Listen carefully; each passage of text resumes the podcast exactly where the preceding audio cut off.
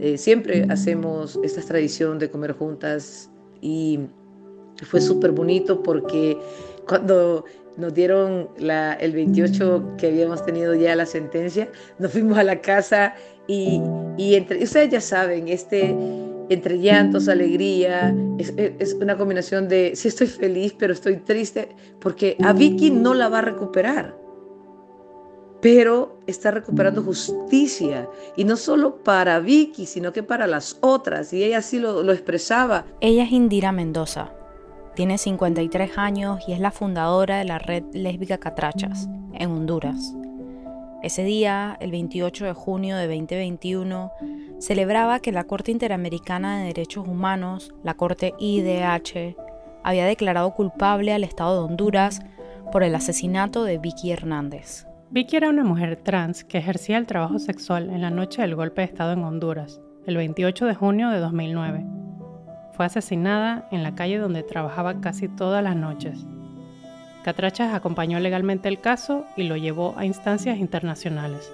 María Celeste Maradiaga, periodista del medio digital hondureño Contracorriente, nos cuenta la historia de Vicky, de la justicia que llegó tarde y de la cruda y violenta realidad que viven las mujeres trans en Honduras. Soy Melissa Pinel. Y yo Leila Nilipur, y esto es Indomables, las voces de Centroamérica.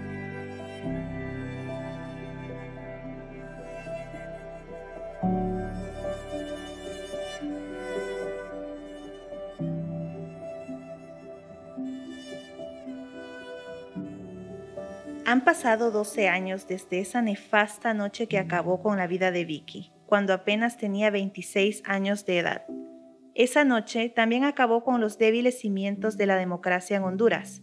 El país siguió en un retroceso enorme en materia de derechos humanos, transitó por ser denominado el país más violento del mundo y terminó en una autocracia que vulnera los derechos de todas las personas, pero especialmente los de las mujeres y la población LGTBI. Además, la impunidad es tan grande en Honduras que diferentes organizaciones han denunciado que en los crímenes contra las mujeres y comunidad LGTBI el porcentaje puede llegar hasta el 98%. Por eso, aunque la justicia fue tardía para Vicky, el hecho de que llegara 12 años después y que viniera de instancias internacionales representa una pequeña luz al final del túnel, sobre todo para las compañeras de Vicky, su familia, y las organizaciones que acompañaron su caso. Esta es Indira nuevamente. Cuando existe una sentencia de la Corte Interamericana de Derechos Humanos sobre el valor de las personas trans en países como el nuestro, eh, sí va a haber un antes y un después. Y lo más importante es el valor como personas, porque siempre nos han tratado como ciudadanas y ciudadanos de segunda categoría. El fallo no es solo una luz en medio de tanta impunidad ante los crímenes hacia las personas LGTBI sino un precedente que podría presionar al mismo Estado hondureño a cambiar su trato hacia las personas trans. Y es que en Honduras las personas trans son discriminadas en todos los ámbitos, desde el acceso a la salud y a la educación hasta una agenda política en contra de los derechos de la comunidad LGTBI. Todo esto es aceptado socialmente. Las burlas, humillación y acoso son cosas con las que se encuentran a diario las personas trans además del cuestionamiento a su identidad. Ver que el caso de Vicky va más allá, porque en la solicitud, en las reparaciones que estábamos solicitando, no solamente es la reparación a su familia, pedir disculpas, el hecho de que haya una ley de identidad de género, un cambio de nombre y todo lo que tiene que ver con los derechos de las personas trans, sino de que haya una investigación en la cadena de mando de quién asesinó a Vicky, de una ejecución extrajudicial y la eliminación del decreto que hizo la amnistía para las personas que dieron el golpe de Estado. Y es que Vicky no fue la única mujer trans asesinada esa noche, una noche en que supuestamente había toque de queda. En otras palabras, esa noche en las calles de Honduras solo estaban los agentes de la fuerza pública. Entonces, el 29 de junio de 2009, nos dimos cuenta del asesinato de Vicky inmediatamente cuando apareció en las noticias en la mañana. Desde ese momento empezamos a llevar eh, el registro de las personas asesinadas durante el golpe de Estado, pero en ese día, en ese mismo momento, fue donde yo dije, ¿cómo es posible que hayan matado a una trans durante un toque de queda? Porque habíamos estado en toque de queda. Astrid Ramos, del equipo legal de la Red Lésbica Catrachas, que junto a la Robert F. Kennedy Human Rights litigó el caso de Vicky Hernández y otras versus Honduras en el Sistema Interamericano de Derechos Humanos, lo explica así. Vicky fue la primera de un total de 15 mujeres trans asesinadas en el marco del golpe de Estado, en condiciones similares. La evidencia aportada por Catracha sustentó un patrón de limpieza social hacia mujeres trans por agentes de seguridad del régimen de facto. En su sentencia, la Corte Interamericana establece que existen suficientes indicios para determinar que Vicky Hernández fue asesinada en manos de agentes de la Fuerza Pública del Estado. Podría decirse que ese patrón de limpieza social que menciona Astrid todavía persiste. Desde hace muchos años, otras organizaciones que luchan por los derechos LGTBI han hecho un trabajo fuerte para recolectar casos y datos sobre las violencias que sufren. La Asociación LGTBI Arcoiris de Honduras, por ejemplo, contabiliza en su diagnóstico de crímenes de odio que, en el año 2009, año en el que asesinaron a Vicky, el 51% de los crímenes identificados contra la comunidad LGTBI habían sido cometidos por agentes estatales o de la Fuerza de Seguridad Pública del Estado, seguidos por la violencia social entre maras y pandillas y, en el caso de las mujeres trans, supuestos clientes en el trabajo sexual. El informe sobre muertes violentas de personas LGTBI elaborado por Catrachas contabiliza 122 personas trans asesinadas desde el 2009 hasta el 2020. De estas, 31 fueron ejecutadas, es decir, asesinadas de un solo disparo, el tipo de muerte violenta más común entre personas trans, seguido por el acribillamiento y el apuñalamiento. Además, al comparar con otros países de la región, Honduras resulta ser el más violento hacia esta población.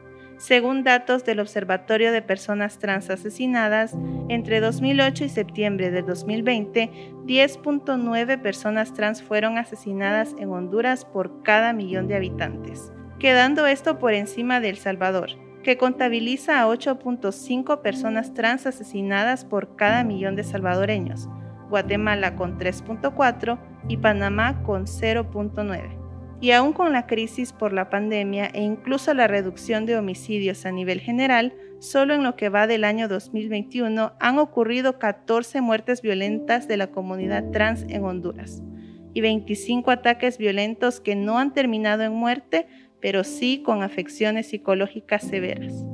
Pero aunque todos estos datos son impactantes, los números no reflejan el sufrimiento humano que hay detrás.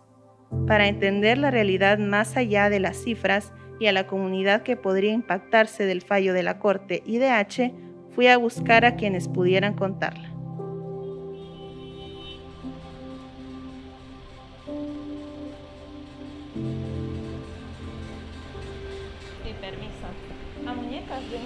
J-Lo? Sí, ahí está. Subo, ¿verdad?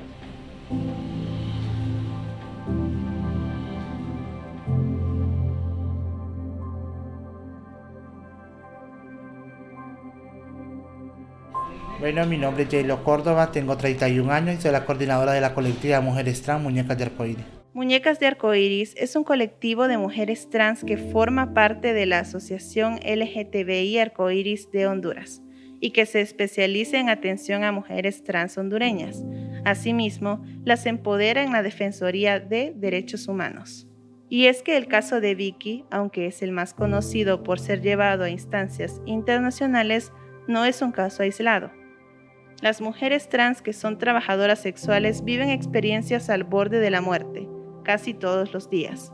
No solo son amenazadas, sino que también violentadas y agredidas, en un estado que no garantiza su bienestar ni les permite vivir con su identidad de género.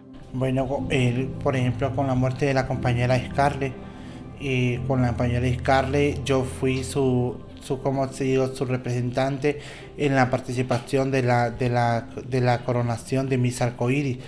Participando y entregando quedó como segundo lugar y un mes, un mes después le, le arrebatan su vida. J-Lo se refiere a Scarlett Campbell, una mujer trans y reconocida activista hondureña que fue asesinada a los 22 años. Eran compañeras del colectivo Muñecas de Arcoiris y Yalo la recuerda como alegre, carismática y muy interesada por la Defensoría de Derechos Humanos para la comunidad trans en Honduras. Scarlett siempre simpatizaba con las demás compañeras, y estas historias, como la de Vicky y Scarlett, son el pan de cada día para la comunidad trans. Los ataques continúan. Vemos ahí en, la Ceiba, ayer fue, eh, estamos terminando nuestro orgullo, el mes del orgullo LGTB, el 28 de junio y ayer 29 ya se estaba reportando una mujer trans golpeada por policías, por policía nacional allá en la Ceiba. Entonces miramos que eso no ha cambiado y se incrementa. Aquí en la capital ya fueron también, eh, eh, también presentadas denuncias aquí en nuestra organización que las han estado golpeando, queriendo tirar gas lacrimógeno a las, a las trabajadoras sexuales, mujeres trans para la comunidad trans es su, es gran logro que ver que en, otro país se están dando ya lo que queremos ver en nuestro país, que hay una resolución, que hay algún caso, que se juzguen a, las autoridades por las muertes que están impunes todavía. Que Cuando Jay lo dice otro país, se refiere a la resolución de la Corte IDH, es decir, que los avances en defensoría de los derechos trans en Honduras se dan irónicamente fuera de Honduras y la sensación que les queda, aunque es de alegría, es agridulce. Estamos alegres porque se haya eh, salido favorable a la compañera, pero que estamos también con varios casos que aquí quedan impunes y queremos que se esclarezca, que esto sea un, ejemplo del Ministerio Público, ese que es tribuna hay un ejemplo de lo que pasó allá en la Costa Americana, que, que, agarren más los casos también que están en impunidad para que se puedan esclarecer como el de Vicky Hernández. Sin embargo, como dice Yailo, casi todos los casos permanecen sin resolver. Y aunque desde Muñecas de Arcoíris buscan justicia y luchan por la resolución de estos casos, la violencia hacia la comunidad trans en Honduras muchas veces comienza desde la infancia y les acompaña para toda la vida. ¡Condenaron a Honduras! ¡Condenaron a Honduras! La Corte Interamericana de Derechos Humanos encontró culpable al Estado de Honduras su crimen fue el asesinato de Vicky Hernández. Vicky era una mujer trans que fue asesinada por la fuerza pública durante el golpe de Estado de 2009. Condenaron a Honduras porque las autoridades nunca quisieron investigar su crimen. Hola, mi nombre es Soraya Álvarez. Tengo 30 años y soy una mujer trans trabajadora sexual. Soraya pertenece a Muñecas de Arcoíris desde hace tres años. Es una mujer trans que se dedica al comercio sexual y se está formando en la Defensoría de Derechos Humanos con la asociación. Todo su proceso de reconocimiento fue difícil. Intentó encajar en los estereotipos, jugando deportes que se dicen que son para niños. Por ejemplo, en esa lucha creció y en ese camino la violencia la encontró muchas veces, incluyendo la violencia sexual. Soraya fue víctima de violación en distintas ocasiones y guardó silencio.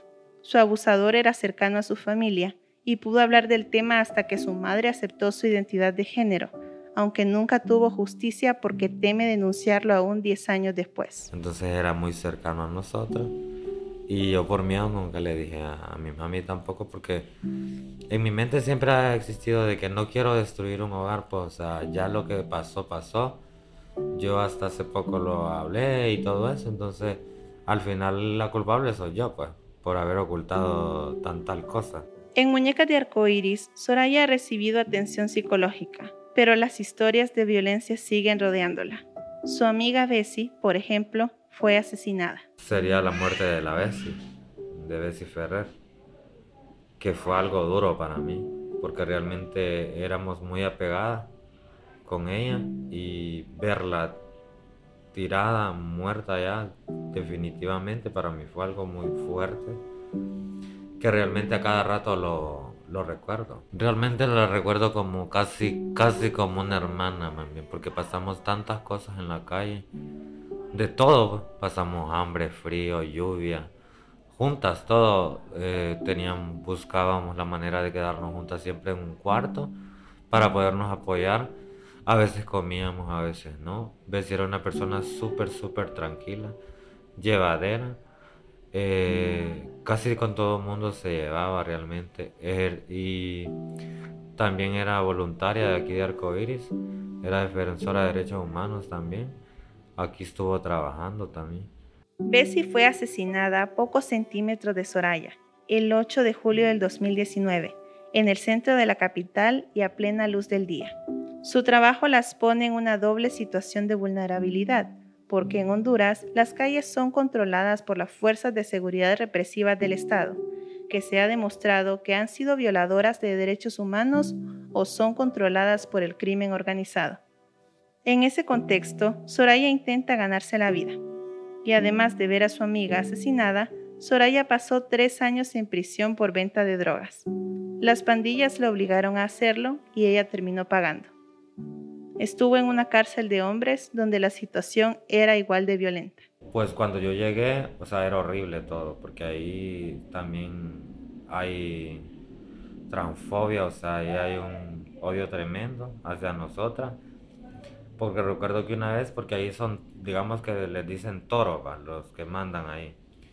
Una vez incluso uno de ellos dijo que cuando hubiera un motín, las primeras cabezas que iban a rodar iban a ser de todos los culeros. Porque hacían quedar mal a las mujeres que llegaban de visita, queriéndose eh, vestir y igualarse a ella, y que eso a él no le gustaba y que en cualquier momento nos íbamos a ir todas. Entonces a veces nosotras pasábamos como con temor, porque decíamos, que nos van a venir a matar. En Honduras usan la palabra culeros para referirse a las personas homosexuales de forma despectiva. Pues recuerdo que una vez hubo un motín, un amotinamiento, y vino un coordinador de ahí y me dijo, mire Soraya, usted agarre lo que se sea un tubo, un palo, consiga cualquier cosa. Porque en los amortinamientos aquí se va quien sea y aquí no se paga nadie. En los motines aquí a usted la matan, nadie la va a pagar. Nadie va a decir quién fue. Para las mujeres trans, la violencia vivida en la prisión y la violencia vivida en las calles tienen algo en común. Ambas quedan impunes. Y al ser violentadas, no solo se ven vulneradas por un sistema de justicia que no las defiende, sino además por cualquier servicio público que se vea involucrado en el proceso, como por ejemplo el sistema de salud. Cuando me pegaron las dos puñaladas, una en el cuello y otra detrás de la oreja, porque realmente fue horrible, porque fueron dos, me golpearon horriblemente, me dejaron hinchada, hinchada, hinchada y tirada en una poza de mi sangre porque fue sangrerío. Y al final fue duro porque no recordé nada. O sea, si yo me hubiera muerto, ni cuenta me hubiera dado porque yo desperté ya en el hospital cuando me tenían con suero. ¿Y la atención en el hospital qué tal? Fea. Que realmente, que realmente nosotras somos vulnerabilizadas por todos lados ya sea en, el por sector salud, educación, gobierno, policía, postas, hospitales, todo, o sea, por todo, todo, todo, todo. O sea, para, para los centros de salud, mentarnos nuestro nombre legal es como una burla. O sea, ah, voy, a decirle el nombre a Kea para que le dé pena y todo el mundo se ría. Entonces, a Michael Mauricio, ¿qué pasa? Entonces ya todo el mundo lo queda viendo a uno así como que yo pensé que era mujer y unos se ríen, unos silban, entonces somos como una burla totalmente para la mayoría de población. Lo mismo sucede con la policía. Con frecuencia, las patrullas policiales se llevan a mujeres trans mientras ejercen el trabajo sexual, por hacer caso omiso al acoso o no acceder a los favores sexuales que solicitan. E incluso la vez pasada me estaba enamorando uno y yo le dije, por favor, respetame, que yo no te falto al respeto. Entonces vino y me dijo, eh, ¿querés ver que por faltarle respeto a las autoridades te suba a la patrulla? Entonces vine y yo lo quedé y le digo, lo siento, le digo, pero sabes que yo sé mis derechos. Yo trabajo en una organización de derechos humanos. Entonces a mí no me vas a venir a decir que me vas a subir ahí, le digo. Porque yo me voy a revolverle. En casos en donde su vida ha peligrado, Soraya ha interpuesto las denuncias correspondientes. Sin embargo, ninguna de ellas ha sido atendida. Todo lo que buscamos nosotros ahorita es, emigrar ya de este país, porque realmente nos, nos sentimos como que un poquito más, más abiertas en otro país, porque hay un montón de posibilidades. Hay varios países que ya tienen la ley de identidad de género, ya tienen cambio de nombre, ya tienen matrimonio igualitario, y es algo que aquí nunca se va a dar, porque aquí son como que un poquito cerrados a todo eso. Entonces por eso la mayoría de todas nosotras, las trabajadoras sexuales, estamos emigrando. Migrar, como lo describe Soraya, es algo a lo que siempre apuntan las jóvenes trans en Honduras, por la violencia constante que sufren, la persecución de la cual son víctimas permanentemente y la escasez de oportunidades. Escasez porque aunque tengan una profesión u oficio, en los puestos de trabajo no las aceptan por la identidad que han construido. Las discriminan. Y esto las orilla a ejercer el trabajo sexual para sobrevivir. Es difícil saber concretamente cuántas personas transmigran, ya que, por seguridad, cuando se van muchas prefieren identificarse con su sexo asignado al nacer. Sin embargo, la Asociación Cozumel Trans contabiliza que, entre 2010 y 2018, 250 personas pertenecientes a la comunidad LGTBI de Honduras recibieron asilo humanitario en el extranjero y que entre estas personas había 25 jóvenes trans.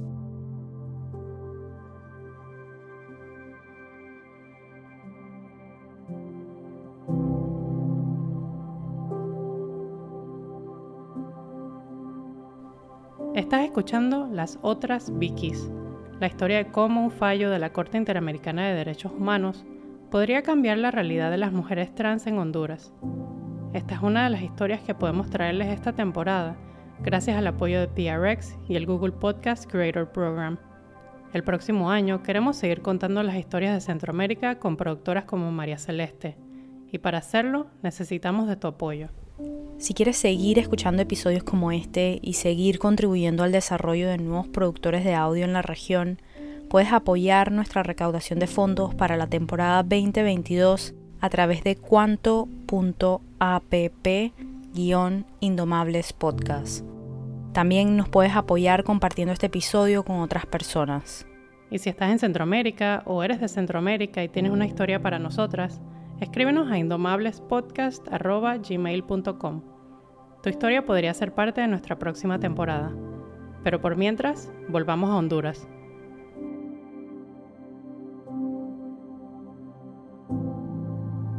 Si hubiese tenido la oportunidad de salir de, de emigrar hacia los Estados Unidos, o sea, hacia Europa, o México, o Costa Rica, o otros países que le dieran una mejor oportunidad, o que le dieran la protección del derecho a la vida, yo creo que para ella hubiese sido mejor. El sueño de ella era estudiar, era tener una carrera universitaria. Lamentablemente no lo pudo lograr. ¿Por qué? Por ese sistema tan discriminatorio que tiene Honduras, por esas leyes que están en contra de una comunidad, que no va con un estereotipo normativo de ser hombre o ser mujer, sino que ser una persona que ha construido socialmente su género. Entonces, a mí me parece increíble de verdad que después de tantas cosas que han pasado, que, que hayamos que, tenido que salir muchísimas personas que trabajamos muchísimo tiempo por temas en, en Honduras, tuvimos que dejar todos nuestros sueños todo, todo, todo, por querer vivir.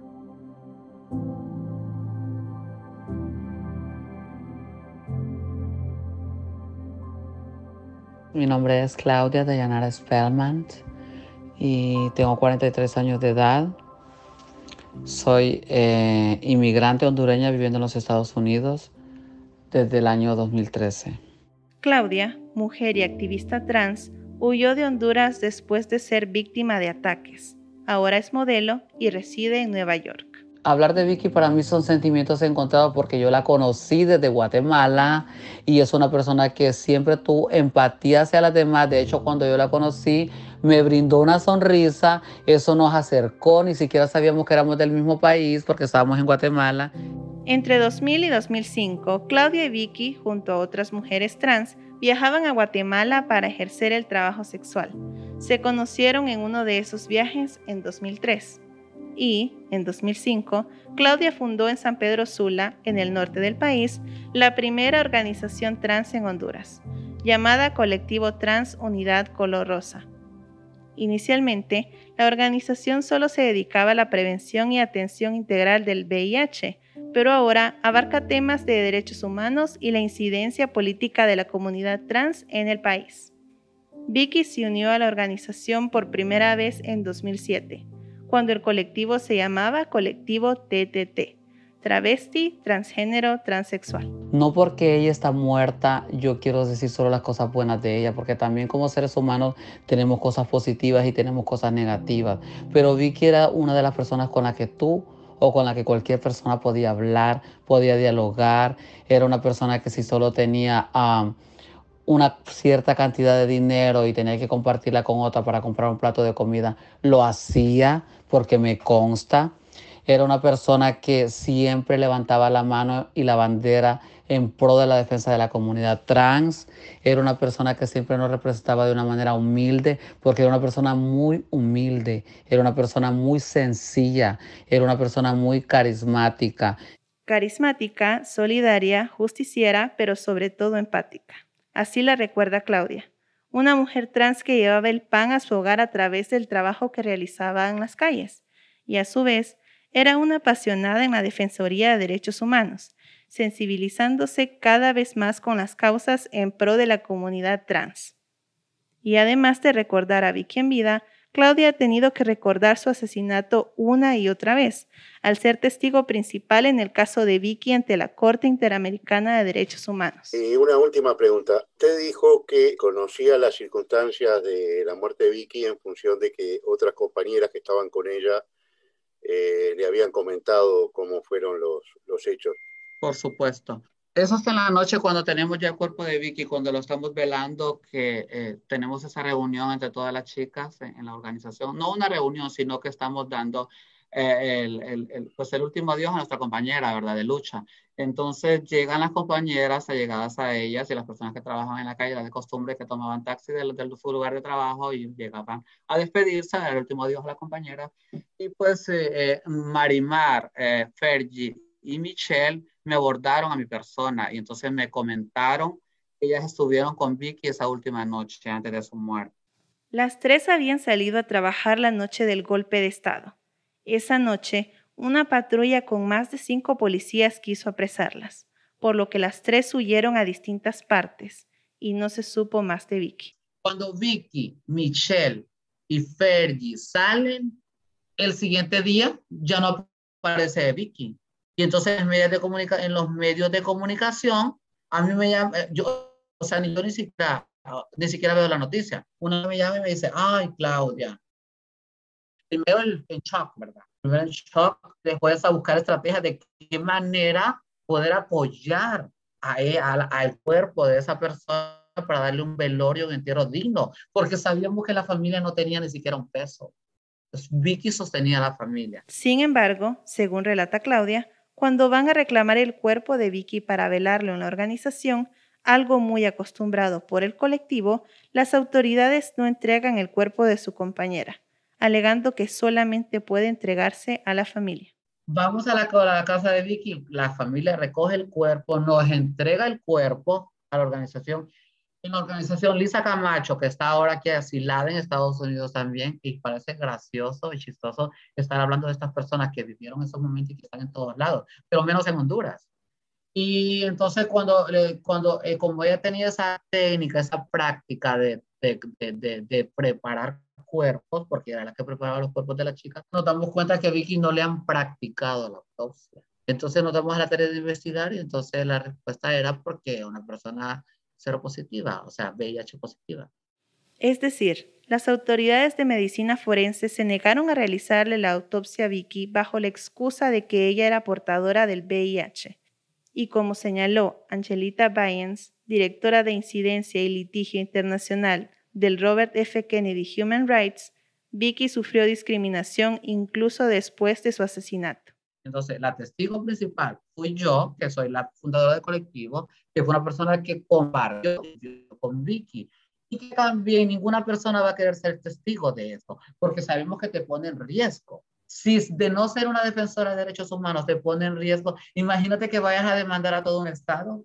O sea, ¿qué? Claudia fue la testigo principal, a pesar de no haber estado presente la noche del asesinato de Vicky porque ella conocía de primera mano el testimonio de Michelle y Fergie, un testimonio que Michelle y Fergie no hubiesen podido relatar ante la corte ni aunque hubiesen querido, porque, a un año del asesinato de Vicky, ya las habían asesinado a ellas también. A mí me parece increíble de que el Estado tuvo que sentir la presión hasta que llegó esto, la Corte Interamericana de Derechos Humanos, cuando ellos pudieron haber resuelto eso y no adquirir tantos compromisos con nosotros o con nosotras. Entonces ahora lo tienen que hacer por ley, lo tienen que hacer por obligación. La sentencia que declara al Estado culpable por la muerte de Vicky Hernández fue dictaminada el 28 de junio de 2021, 12 años después de su asesinato y en el Día Internacional del Orgullo LGTBI.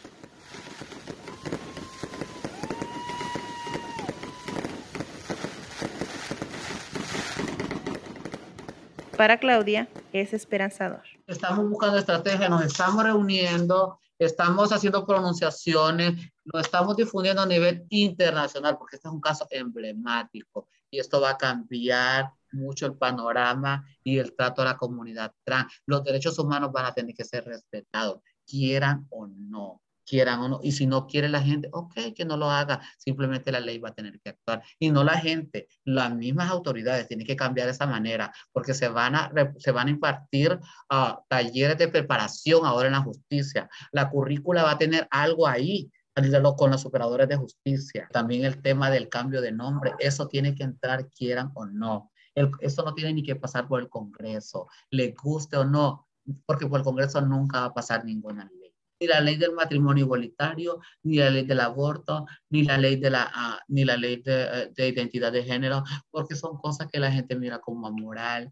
Pero, sobre todo, tendrán dignidad, la oportunidad de que se reconozca legalmente su identidad de género. Lo más importante de todo es que vamos a tener, mis compañeras van a tener lo que yo tengo ahora en este país, un ID que le represente su rostro, su género y su nombre le quiera o no el Estado lo tiene que hacer.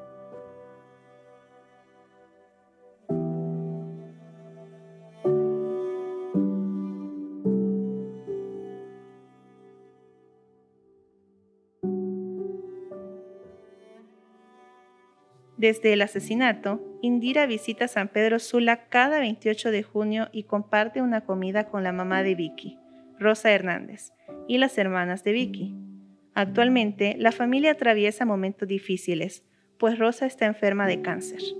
Este año fue distinto, pues celebraron el fallo de la corte, pero a su vez recordaron lo difícil que fue el camino y cómo solo quedan los recuerdos de la fallecida. Siempre hacemos esta tradición de comer juntas y fue súper bonito porque cuando nos dieron el 28 que habíamos tenido ya la sentencia, nos fuimos a la casa y y entre, ustedes ya saben, este, entre llantos, alegría, es, es, una combinación de, sí estoy feliz, pero estoy triste, porque a Vicky no la va a recuperar, pero está recuperando justicia, y no solo para Vicky, sino que para las otras, y ella así lo, lo expresaba cuando hicimos todas las declaraciones y toda la documentación a la corte, no solo pusimos a Vicky, pusimos a las otras 14 mujeres trans asesinadas al mismo tiempo en la misma zona metropolitana del Valle de Sula, que fueron ejecuciones extrajudiciales en horas de toque de queda o estado de sección. O sea, Catrachas logró comprobar el patrón de asesinato. Es decir, esta es una victoria no solo para Vicky, sino que para todas las mujeres trans y para América Latina también y el Caribe, que puedan utilizar las nuevas, las nuevas normas para el bloque de constitucionalidad en sus propios países para defender derechos. Estamos súper contentas, súper, súper, súper contentas. Las mujeres trans cuentan una historia con diferentes nombres y apellidos, pero con el riesgo de que el desenlace sea el mismo. La historia de Vicky se repite una y otra vez en un rostro diferente. Un dictamen internacional puede ser esperanzador, pero esta sentencia se escribe en la lista de 24 sentencias que el Estado de Honduras ya ha recibido por violaciones de derechos humanos. Las autoridades hondureñas siguen haciendo caso omiso tanto a las sentencias como al clamor de las víctimas y sobrevivientes, mientras sigue sin desprenderse la homo-lesbotransfobia de la sociedad hondureña. Soraya, Claudia, Jaylo y muchas más mujeres trans esperan vivir, no solamente sobrevivir, y esperan aún la justicia.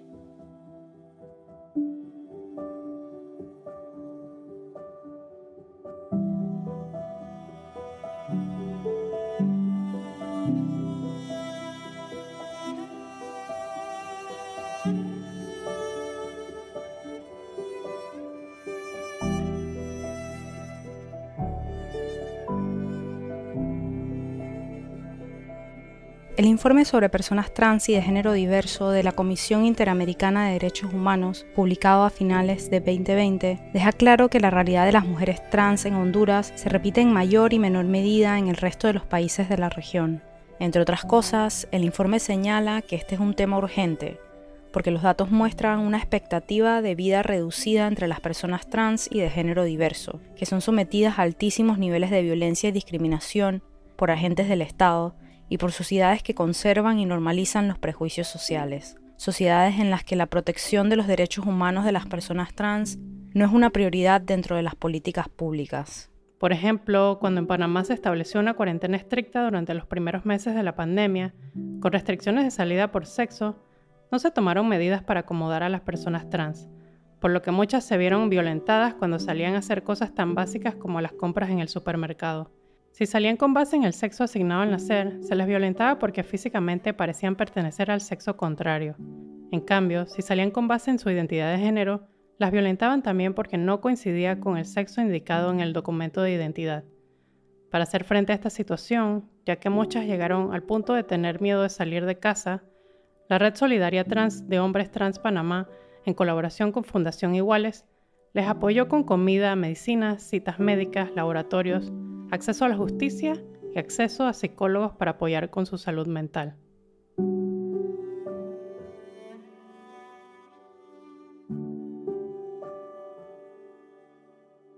Indomables somos Leila Nilipur y yo, Melissa Pinel. Gabo García de Paredes es nuestro asistente de producción para esta temporada. El arte de este episodio estuvo a cargo de Ana Sofía Camarga, con una foto de Martín Calix, fotógrafo de Contracorriente. Pueden encontrar a Ana Sofía en Instagram como arroba camargatm. Gracias a María Celeste Maradiaga y a Jennifer Ávila del medio independiente Contracorriente por compartirnos la realidad que viven las mujeres trans en Honduras y lo que el fallo de la Corte Interamericana de Derechos Humanos significa para ellas. Pueden leer más historias de Contracorriente en su página web contracorriente.red y en Instagram como arroba contracorrientehn. Este episodio fue producido con el apoyo de PRX y el Google Podcast Creator Program. Gracias a ellos, hemos tomado el reto de empezar a contar historias fuera de Panamá. Ha sido un enorme proceso de aprendizaje. Si te gustó este episodio, ayúdanos a pasar la voz. Y si aún no nos sigues en redes sociales, puedes encontrarnos en Instagram como Indomables Podcast y en Twitter como Indomables P. Y como siempre, gracias por escuchar.